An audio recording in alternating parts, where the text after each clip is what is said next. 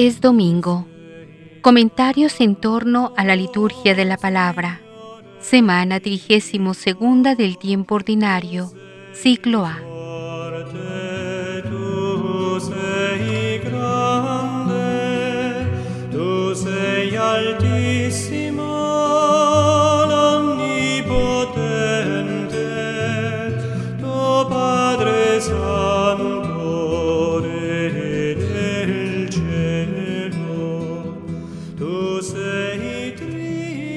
Nos estamos acercando al final del año litúrgico. Por eso la palabra de Dios adquiere hoy una particular importancia. Hoy es un día de serena reflexión y de profunda oración. El Señor llega casi de repente y es muy importante mantenernos vigilantes.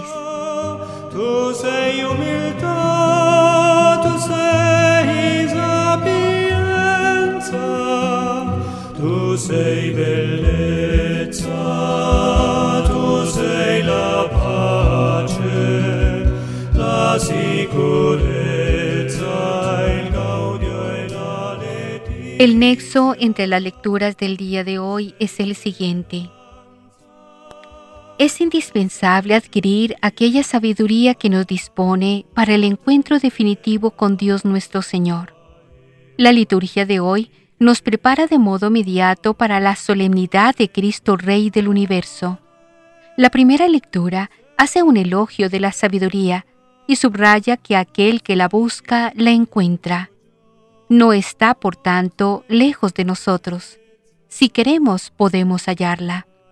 Esta sabiduría no consiste propiamente en un grande cúmulo de datos científicos, sino es más bien una sapiencia cordis, es un conocimiento profundo y experiencial de Dios y de su amor, un conocimiento claro de sí mismo y de los hombres, mis hermanos. El Evangelio también nos habla de la sabiduría y de la prudencia de las vírgenes bien preparadas para la llegada del esposo. Se compara el reino de los cielos a un banquete nupcial y se subraya la necesidad de estar preparados porque no sabemos con exactitud la hora de la llegada del esposo. Las vírgenes son sabias porque han sabido prepararse adecuadamente, llevando consigo una buena cantidad de aceite que mantenga encendida su lámpara. Las otras vírgenes son insensatas porque se lanzaron improvisadamente por los caminos de la vida. No advirtieron que el esposo podía tardar. No se dieron cuenta que el tiempo podía ser mella sobre sus ilusiones y esperanzas y así advirtieron con espanto que cuando ya se oye la voz del esposo, no hay aceite en su alcuza. No están preparadas para emprender la procesión final que conduce a la casa del esposo. San Pablo, en su carta a los tesalonicenses, les habla de la importancia de mantener la fe e interpela a aquellos que mueren como si no tuvieran otra esperanza. Todos aquellos que creen en Cristo y pertenecen a Cristo estarán siempre con el Señor. Por esta razón, el cristiano debe vivir consolado con una gozosa y profunda esperanza.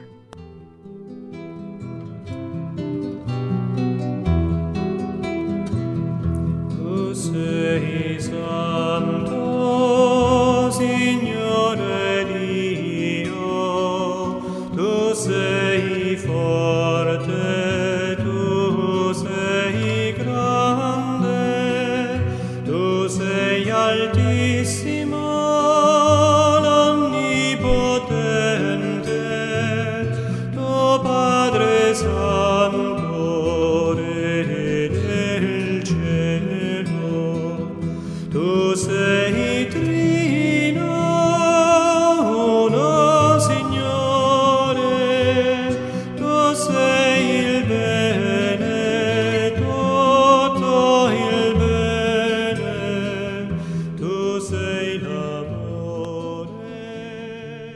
primera lectura que se nos propone en este día es del libro de la sabiduría, capítulo sexto, versos del 13 al 17. Encuentran la sabiduría los que la buscan. La sabiduría es imaginada como una persona, una mujer, a la que se ha de buscar y amar. la búsqueda de la sabiduría, es decir, la búsqueda del camino de Dios, es el único objetivo que podemos tener en la vida, y el que busca sinceramente ese camino, sin duda que lo encontrará.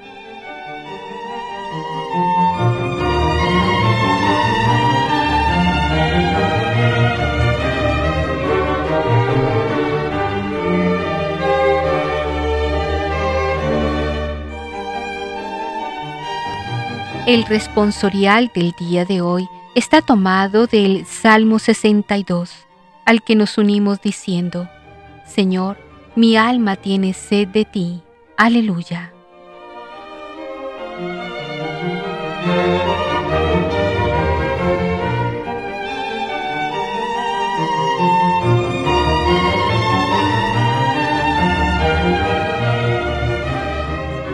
La segunda lectura en la Eucaristía de este domingo es de la primera carta del apóstol San Pablo a los tesalonicenses, capítulo cuarto, perícopa, de la 13 a la 18. A los que mueren en Cristo, Dios los lleva con él. Pablo, en la primera carta a los tesalonicenses, asegura que en el momento oportuno los que ya han muerto resucitarán y encabezarán la comitiva que avanzará hacia el lugar de la estancia definitiva con el Señor. También Pablo nos recuerda en esta segunda lectura la promesa de Dios.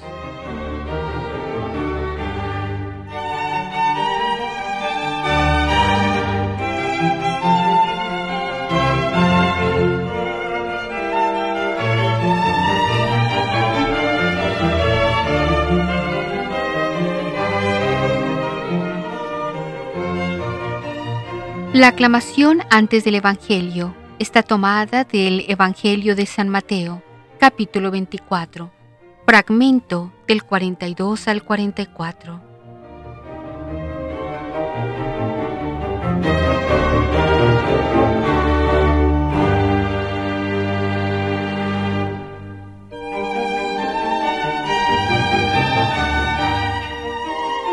El sagrado Evangelio que hoy se proclama es del evangelista San Mateo, capítulo 25, versículos del 1 al 13.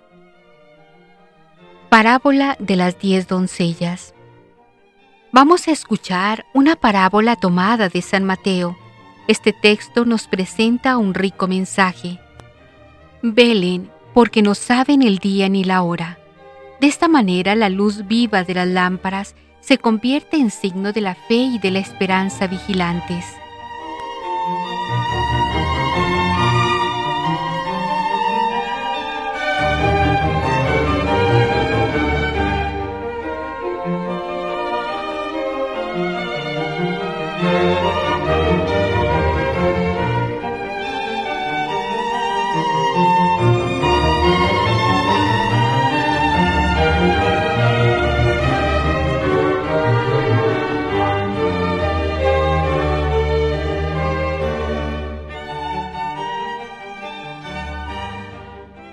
Liturgia de la Palabra.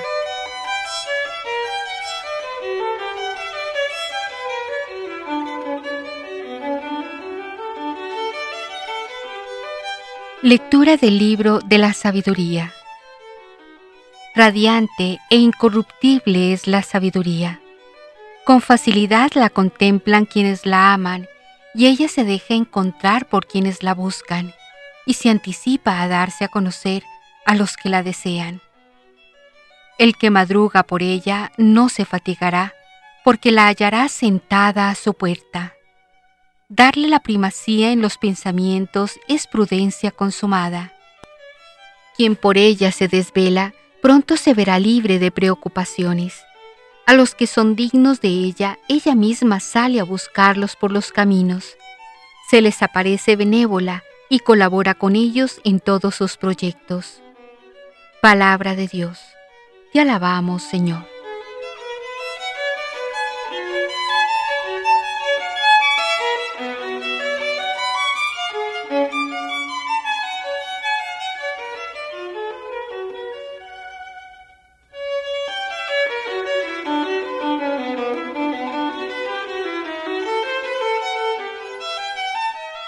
Señor, mi alma tiene sed de ti. Aleluya. Señor, tú eres mi Dios, a ti te busco. De ti sedienta está mi alma. Señor, todo mi ser te añora, como el suelo reseco añora el agua.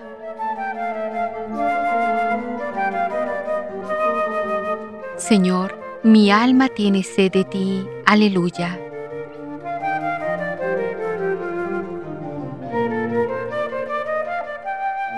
Para admirar tu gloria y tu poder, con este afán te busco en tu santuario, pues mejor es tu amor que la existencia.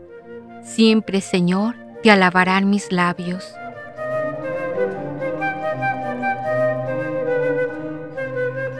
Señor, mi alma tiene sed de ti. Aleluya.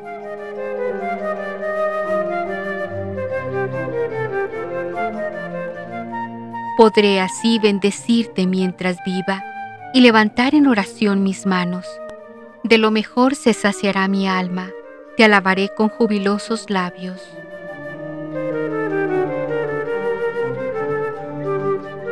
Señor, mi alma tiene sed de ti. Aleluya.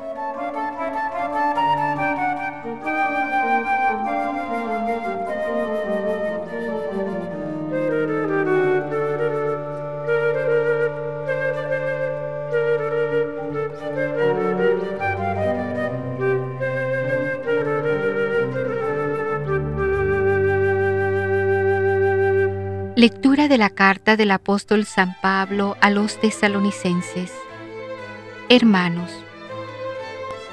no queremos que ignoren lo que pasa con los difuntos para que no vivan tristes como los que no tienen esperanza. Pues si creemos que Jesús murió y resucitó, de igual manera debemos creer que a los que murieron en Jesús, Dios los llevará con él.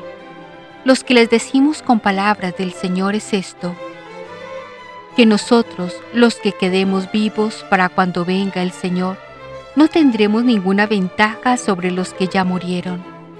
Cuando Dios mande que suenen las trompetas, se oirá la voz de un arcángel y el Señor mismo bajará del cielo. Entonces los que murieron en Cristo resucitarán primero. Después nosotros, los que quedemos vivos, seremos arrebatados juntamente con ellos entre nubes por el aire, para ir al encuentro del Señor, y así estaremos siempre con Él. Consuélense pues unos a otros con estas palabras. Palabra de Dios. Te alabamos, Señor.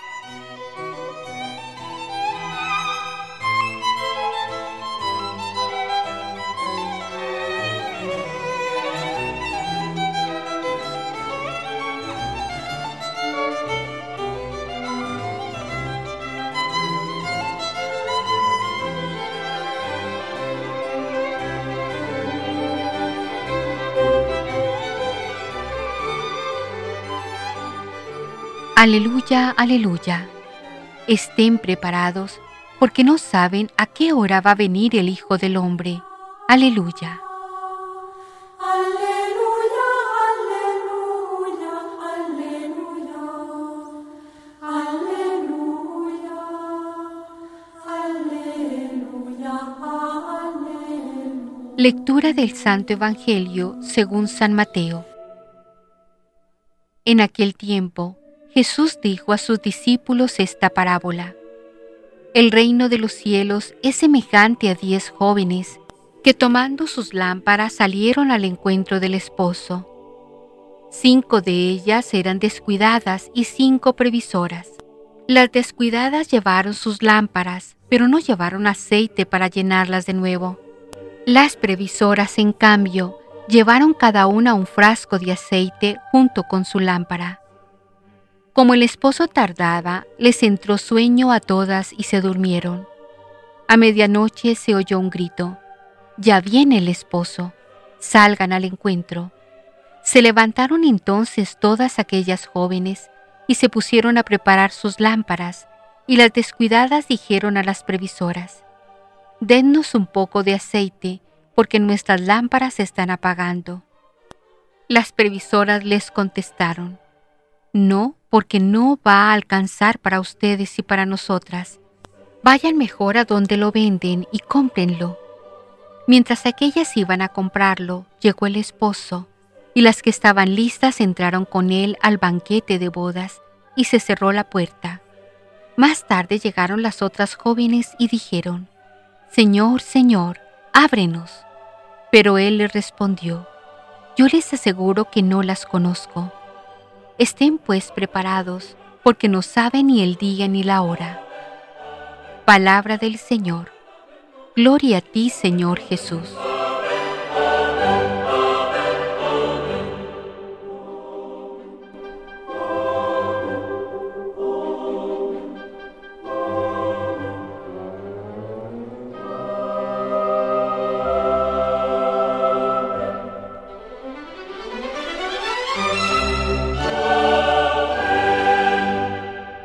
Comentarios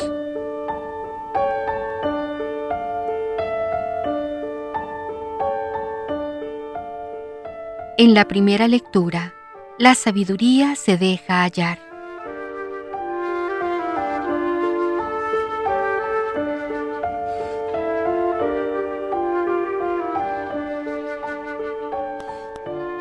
Algunos autores quieren ver en el trasfondo de esta lectura la imagen de una joven atrayente que simbolizaría la sabiduría. Si admitimos la comparación, las primeras palabras querrían decir que la sabiduría es radiante y luminosa, como una bella mujer que jamás pierde su encanto. Atrae las miradas de los hombres. Los que la aman la pueden contemplar y los que la desean la encuentran fácilmente.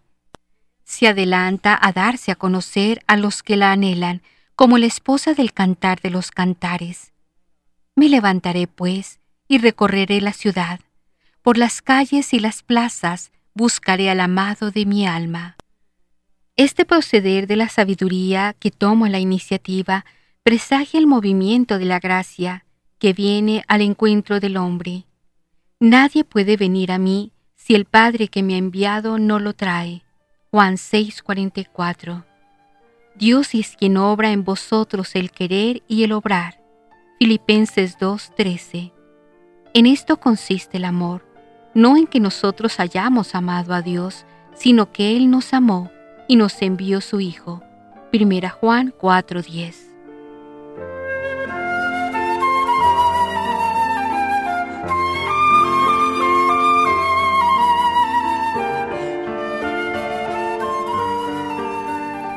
No se consigue una meta alta ni se consigue el corazón de una persona si uno no se esfuerza. Es necesario lanzarse hacia adelante, correr, madrugar. A los que así obren, la sabiduría les vendrá al encuentro, la encontrarán esperando a la puerta.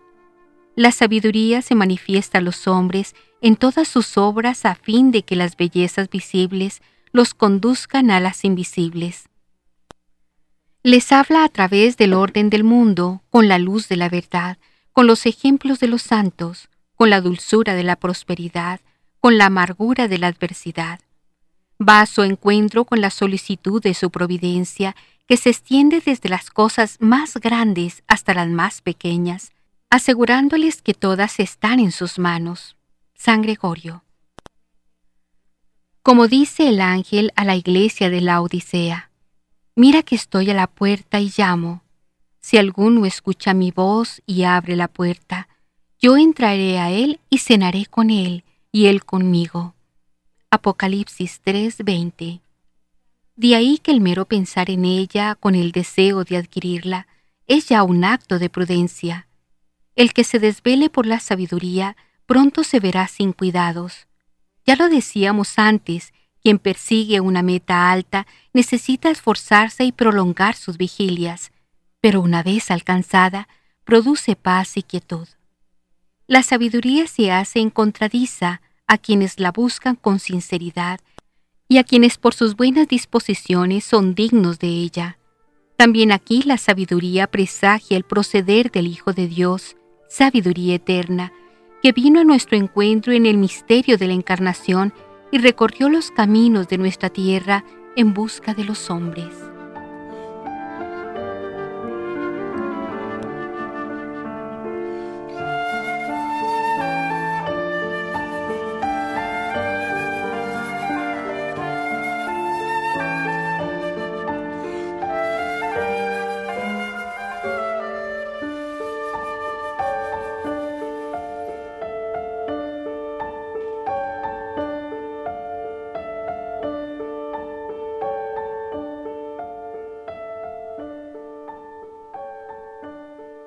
En la segunda lectura, la parucía no es el final discontinuo.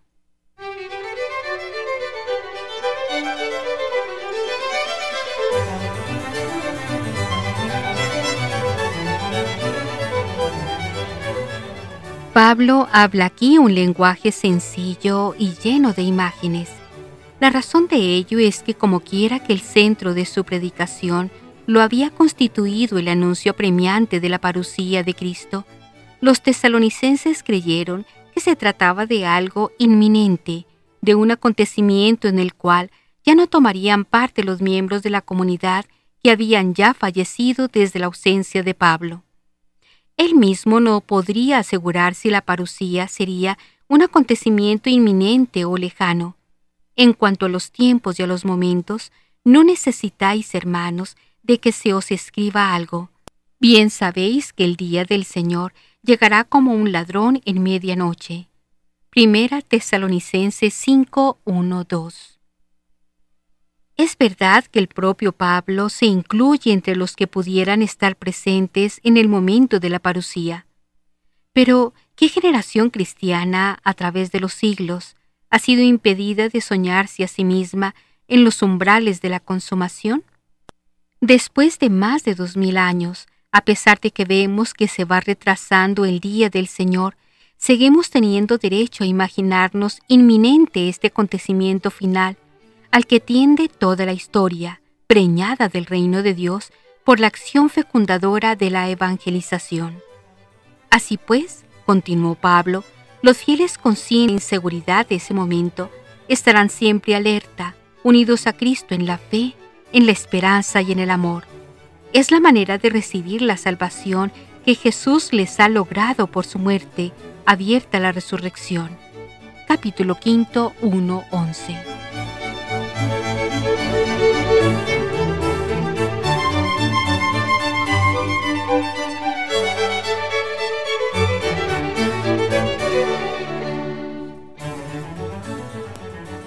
Entre los consejos que a este respecto imparte, Pablo insiste en el concepto de la continuidad del acontecimiento parusiaco. Este final de la historia, que desemboca en resurrección, no será independiente y discontinuo de ese trabajo lento de gestación que va realizando la humanidad por medio de su esfuerzo de dominación progresiva de la materia a base del trabajo os exhortamos vivamente, hermanos, a que reprendáis duramente los que se niegan a trabajar. 5.14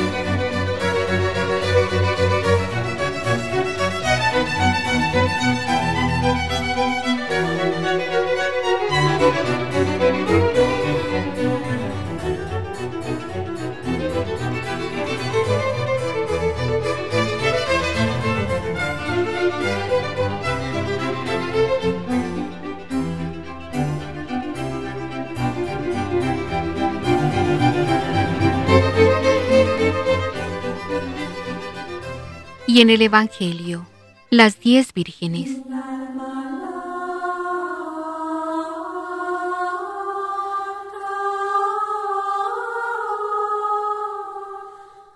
La parábola se refiere a la segunda venida de Cristo. Describe la situación de los que viven en la esperanza, el tiempo intermedio entre la resurrección y la parucía del Señor. El contexto en el que Mateo ha encuadrado la parábola pone claramente de relieve su intención, y por si no quedase claro, añade las palabras finales. Vigilad, pues porque no sabéis ni el día ni la hora. Verso 13. Para comprender la enseñanza parabólica, debemos partir del supuesto que el reino de los cielos no es comparado con diez vírgenes, sino con la celebración solemne de una boda. Solemnidad que destaca en el último momento, en el que la consumación del mundo juicio final juega un papel decisivo, aunque por supuesto no exclusivo. Pero ahora la referencia se hace a este momento. Precisamente por esto, el reino puede ser comparado con la sala del festín donde entran las mujeres sensatas La introducción de la parábola debería ser pues la siguiente. Ocurre con el reino de los cielos como con diez vírgenes, invitadas a un banquete de boda. De modo analógico a la parábola del traje de boda, nos habla también esta de la necesidad de estar preparados para poder participar en el banquete. Supuesta pues la comparación del reino con una boda, el centro de interés y del mensaje parabólico recae sobre la necesidad de la preparación. La boda se celebra todavía hoy, en Palestina, con esa pompa última de la conducción de la novia a casa de los padres del novio. Las diez vírgenes, o más bien diez jóvenes, la parábola no intenta darnos una lección sobre la virginidad, debían esperar, bien en la casa de la novia o bien en sus inmediaciones. El número de las que esperan, cinco sensatas y cinco necias, no tienen significado alguno. La distinción entre ellas se haya exigida por la narración parabólica. Es simplemente fundamental.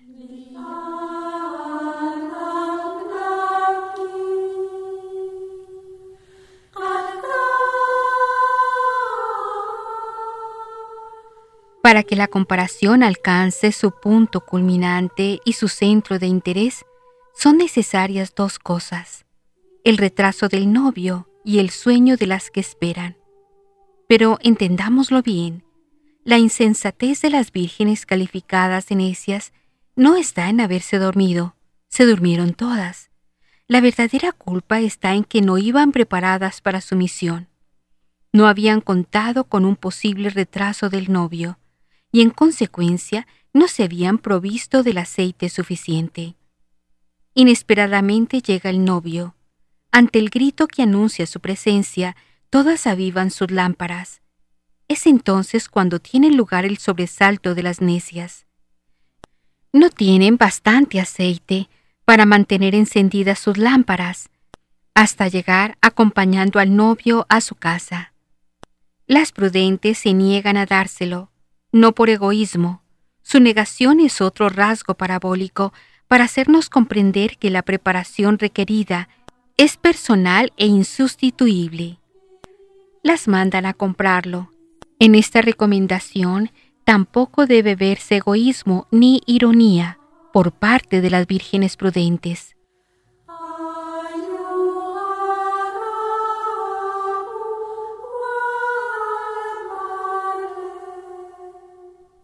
Cierto que durante la noche no encontrarían abiertas las tiendas, pero es necesario para la narración que al llegar el novio falten parte de las que debían esperarlo.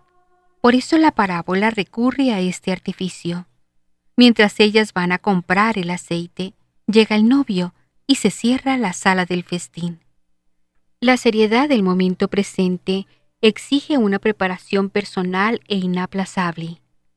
A la hora menos pensada llega el novio, solamente aquellos en cuyas lámparas existe el aceite suficiente, solamente aquellos que se hallen preparados en el momento crítico de su venida podrán entrar en la sala del festín.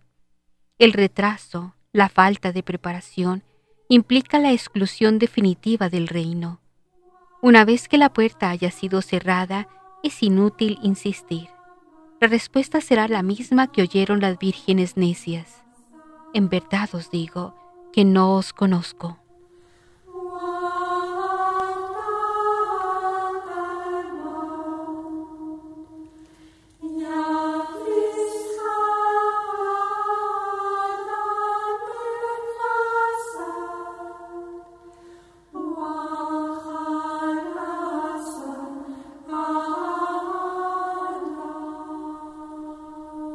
De la Palabra.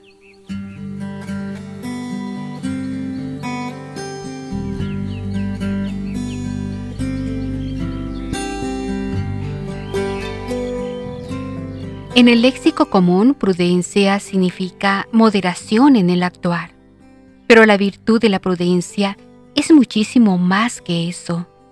Tan importante es esta virtud que la Biblia la cita como necesaria en varias oportunidades, tanto en el Antiguo Testamento, Proverbios 10, 19, 11, 12, 13, 16, 16, 21, 16, 23, 17, 27, como en las cartas de San Pablo. 1 Corintios 4, 10, 1 Timoteo 3, 2, Tito 2, 2, 2, 5, 2, 6. El libro de los Proverbios nos dice que el hombre prudente procede con sabiduría, y nos dice también que el sabio de corazón es llamado prudente.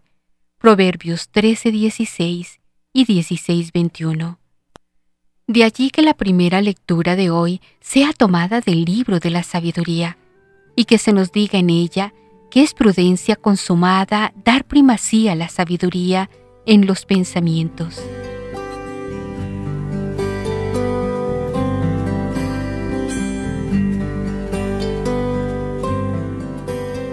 ¿Y qué es la sabiduría? La sabiduría con S mayúscula no es lo que se piensa en el común de la gente, o saber mucho, acumular muchos conocimientos, ser aplicados, etc. La verdadera sabiduría consiste en poder ver las cosas a la luz de Dios, es ver todo como Dios lo ve. Sabiduría es quitarnos los lentes turbios que solemos llevar los cuales nos hacen ver las cosas de acuerdo a nuestro modo de pensar humano, y ponernos más bien los lentes claros y brillantes de Dios. Estos lentes imaginarios nos permiten ver con claridad el camino que hemos de seguir, nos permiten actuar con la prudencia a la que nos invitan las lecturas de este domingo. Sabiduría es saber ver las circunstancias de nuestra vida y la de los otros, los hechos de la vida cotidiana, los acontecimientos nacionales y mundiales, como Dios los ve. En resumen, sabiduría es ver todo a la luz de Dios. Sabiduría y prudencia van ligadas. Según la primera lectura, ser prudente es ser sabio. Y es así porque virtud de la prudencia nos lleva a actuar de acuerdo a la luz de Dios, de acuerdo al modo como Dios ve las cosas y no de acuerdo a nuestro modo humano de pensar.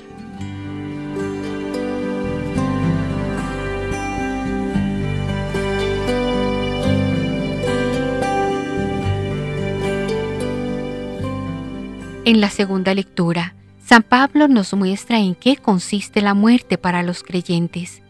Nos enseña cómo ver la muerte con esa prudencia que el Señor nos pide a la luz de la sabiduría divina. A la luz de Dios, la muerte no es motivo para vivir tristes, sino para vivir en esperanza, pues la muerte es el paso necesario para el encuentro definitivo con el Señor, cuando lleguemos al cielo una vez purificados, y posteriormente para la resurrección que tendrá lugar al fin de los tiempos. De allí que San Pablo nos diga, a los que murieron en Jesús, Dios los llevará con Él. Dios nuestro Señor nos llevará a esa meta que Él nos ha prometido, el reino de los cielos. Eso sí, siempre y cuando hagamos lo requerido por Él. No es de extrañar entonces que Jesús nos presente la prudencia como un requerimiento para entrar en el reino de los cielos, cuando nos cuenta la famosa parábola de las virgen necias, la cual nos trae el Evangelio de hoy. Jesús llegará de improviso a llamar a su banquete eterno a toda la comunidad representada por las diez jóvenes. Cinco de las jóvenes eran prudentes y cinco eran imprudentes. Las prudentes tenían suficiente aceite para mantener las lámparas encendidas. Las otras cinco se quedaron sin aceite y sin poder entrar en el banquete celestial. Aunque no nos demos cuenta, la realidad es que vivimos nuestra vida terrena en espera del Señor, que puede llegar en cualquier momento para iniciar su fiesta eterna. Pero para poder entrar a esa fiesta, a la que todos somos invitados, tenemos que estar preparados con nuestras lámparas llenas de aceite, de virtudes y de buenas obras. Esta parábola es un llamado a ser prudentes. ¿En qué consiste entonces la virtud de la prudencia?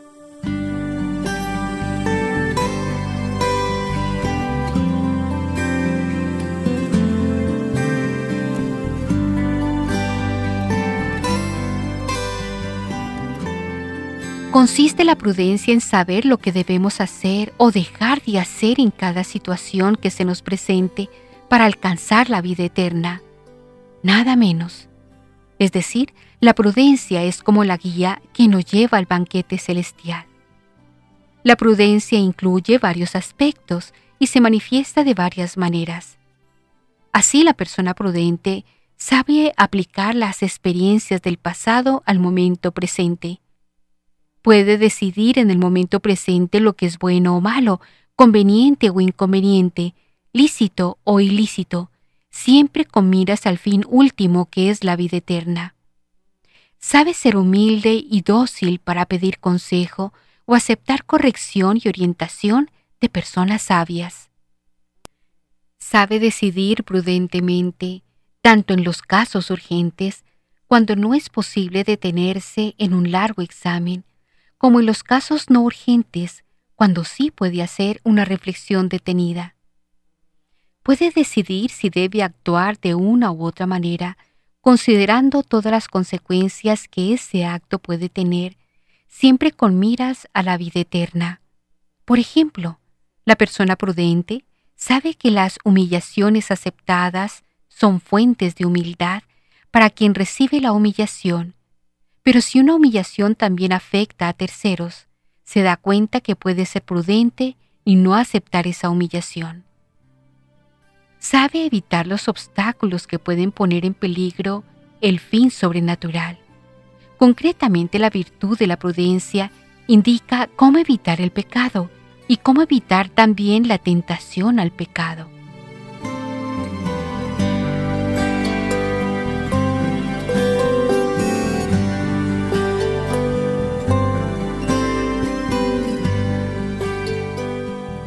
Lo contrario a la prudencia es el descuido, la imprudencia. Esta también tiene sus manifestaciones. Veamos.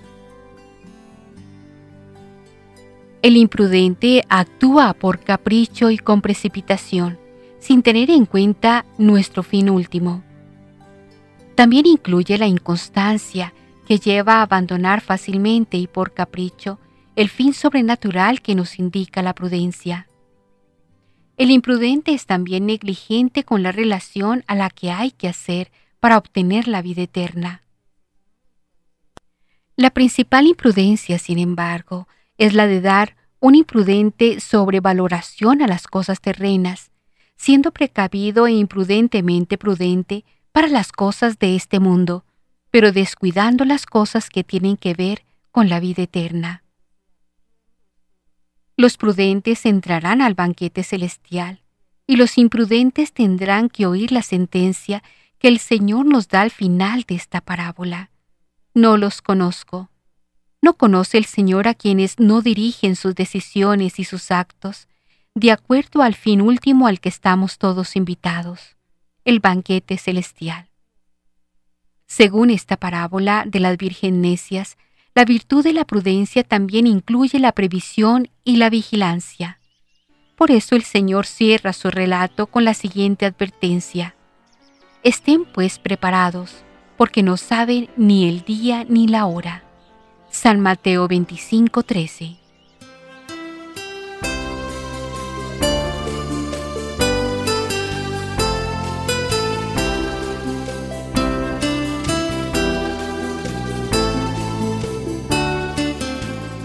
Bien, después de esta pequeña introducción, profundicemos en el mensaje doctrinal de nuestras lecturas. Hablemos de esta verdadera sabiduría.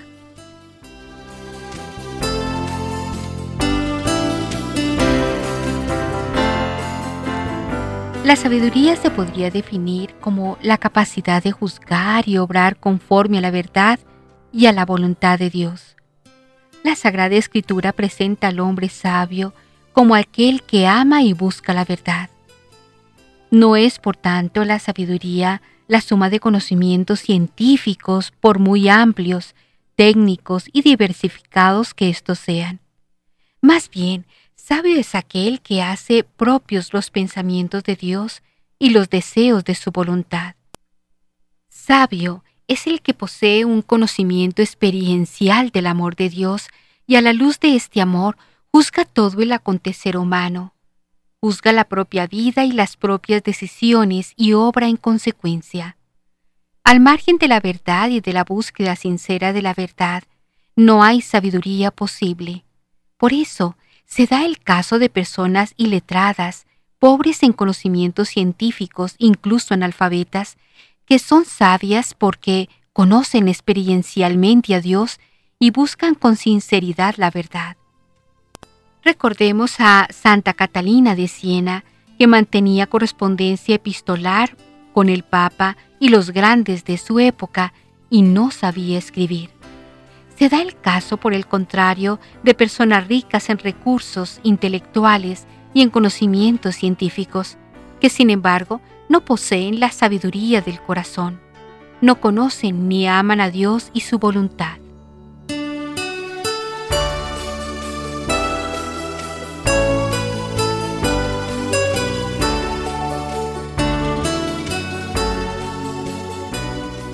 El Evangelio nos muestra a las vírgenes prudentes que saben almacenar el aceite para que no falte la luz a su lámpara.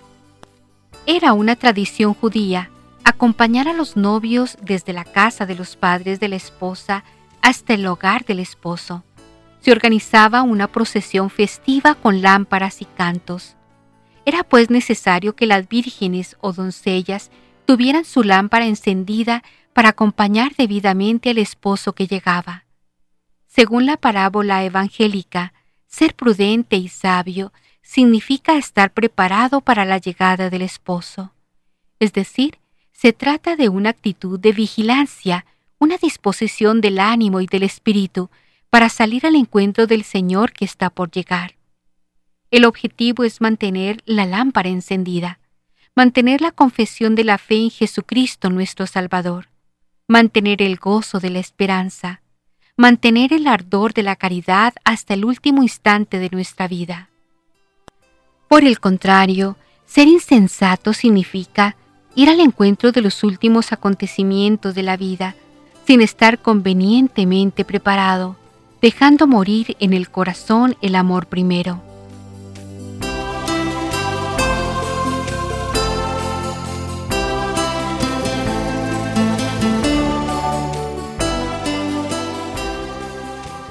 ¿Cuál es, según pregunta uno, este aceite que mantendrá mi lámpara encendida para la venida de Cristo? Y la respuesta no puede ser otra sino el amor, el amor ardiente y generoso que mantiene el alma vuelta hacia Dios y hacia sus hermanos los hombres. El amor que es donación de sí mismo, el amor que consiste en descubrir en cada hermano la imagen misma de Cristo es el amor que triunfa sobre el pecado, sobre el egoísmo y la soberbia. Es el amor que es la más grande de todas las virtudes. Si deseas estar preparado para la venida del Señor, dispón tu alma para amar, para permanecer en el amor. Juan 15, 9. Porque al atardecer de la vida te juzgarán sobre el amor. En efecto, nos dice la Escritura que quien no ama permanece en la muerte. Juan 3:14.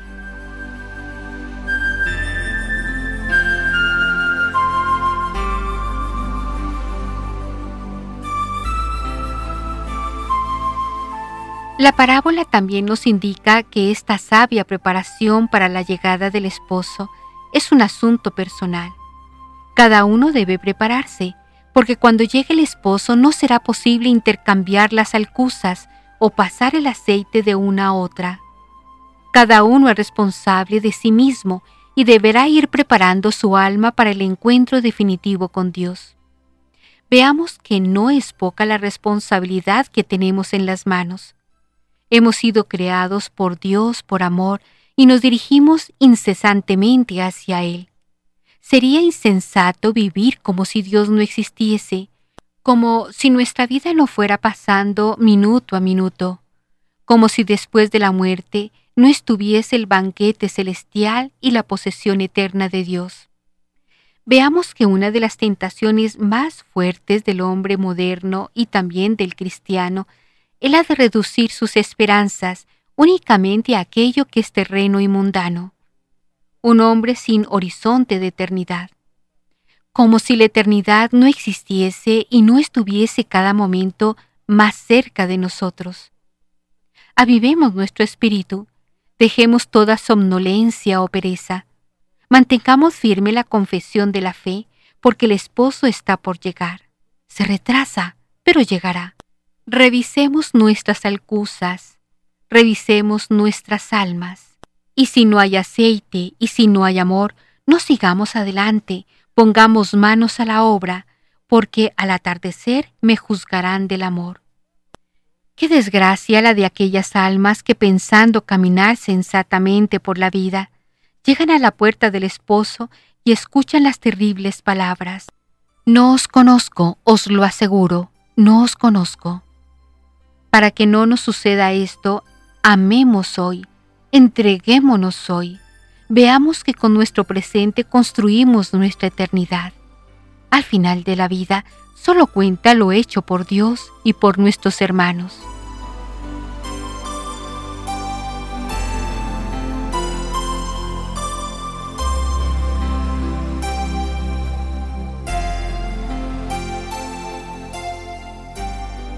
Con esta reflexión anterior, no podemos dejar de hablar del cómo vivir con la lámpara encendida. En los primeros años de la era cristiana, al bautizado se le llamaba también iluminado, aquel que había sido iluminado con la luz de Cristo, aquel que había pasado de las tinieblas del pecado a la luz admirable del amor de Dios. El cristiano era como una lámpara cuya luz debía alumbrar a todos los de la casa esos cristianos seguimos siendo nosotros. También nosotros tenemos la obligación de vivir con la lámpara encendida. Tenemos la gran ocasión de iluminar a este mundo que se debate entre tinieblas. Tenemos la ocasión de ayudar a tantos hermanos nuestros que no conocen a Cristo o lo conocen solo de oídas, pero no han hecho la experiencia de su amor.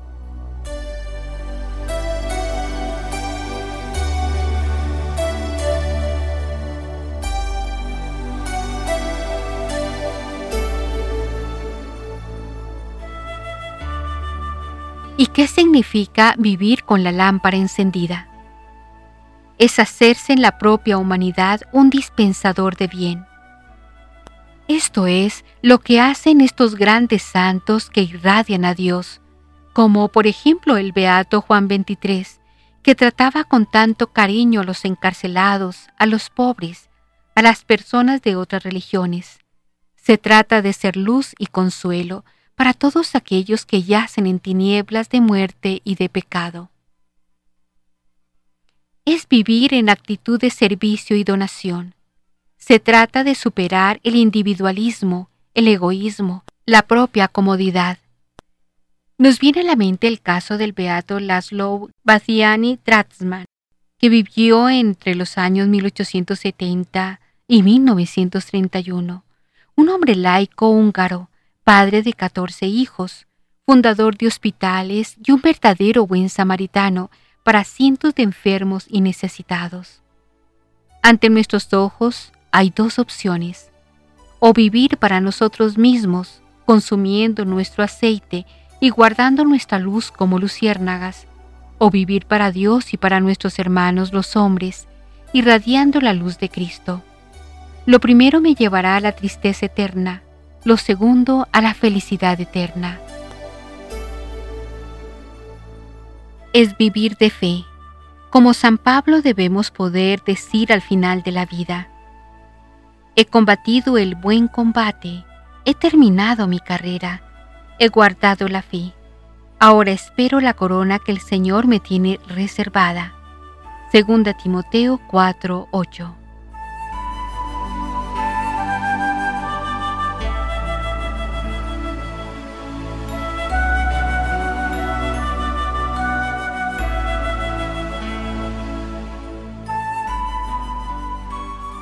Por eso es necesario juzgar todo conforme a la verdad. No nos engañemos con sofismas, con razonamientos humanos. Busquemos la verdad en todo, seamos sinceros con nosotros mismos y con los demás. Solo aquellos que buscan la verdad por encima de todo son plenamente libres y no hay doblez en ellos.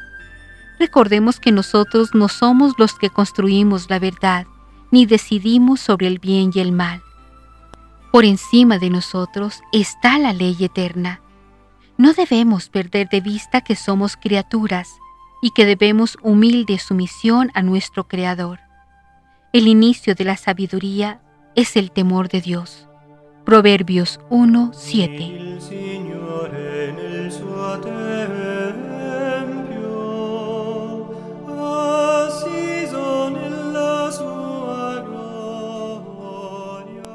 Con el mes de noviembre termina el año litúrgico y el año civil se encamina también a su término. Todo apunta pues al final de un ciclo y en definitiva al final de la vida. Si miramos al campo, todo nos señala en esa dirección. La vida se recoge en las entrañas de la tierra. La semilla tiene que morir para dar fruto nuevo. El final del año litúrgico coincide con el final del Evangelio antes del relato de la pasión. Por eso se acumulan las advertencias a la vigilancia, a la preparación para el encuentro con el Señor. Es la exhortación de Jesús al final del relato evangélico. Por tanto, velad porque no sabéis el día ni la hora. Que el Señor cuando venga nos encuentre a todos bien provistos de lámparas y de aceite, o sea, de la fe y de las obras de amor a Él y al prójimo. Este es nuestro único visado de entrada en el banquete del reino. Y el aceite para las lámparas, para que las lámparas ardan y alumbren, o sea, para que nosotros seamos luz del mundo y sal de la tierra, lo hallamos en la Eucaristía. Aquí el Señor, en la participación de su mesa, abre para nosotros la fuente de la sabiduría. Feliz domingo para todos.